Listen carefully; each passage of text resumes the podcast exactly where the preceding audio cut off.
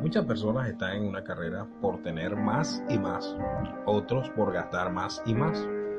Otros viven con la alegría del momento, otros están a la deriva, sin saber a dónde dirigen su vida. David expresó en este poema que Dios es su posesión, alegría y quien decide su destino. Jehová, dice el Salmo, es la porción de mi herencia y de mi copa. Tú sustentas mi suerte. Salmos 16.5.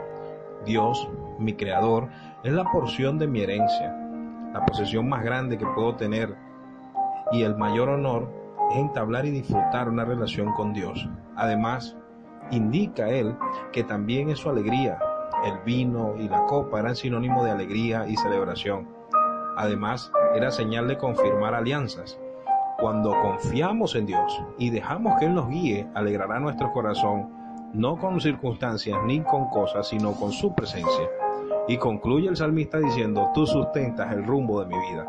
Hay realidades innegables y es que el día en el cual vayamos a morir, ni con todo el dinero ni el poder podremos evadir a la muerte. Pero también David sabía que no había despropósito alguno con su vida. Tu mayor posesión, tu alegría más grande será el Señor, pero además dejarnos guiar hacia el destino que Él tiene para nosotros será sublime. Recuerda que descansar en Dios te ayuda a avanzar. Recibe un fuerte abrazo del pastor Richard Flores.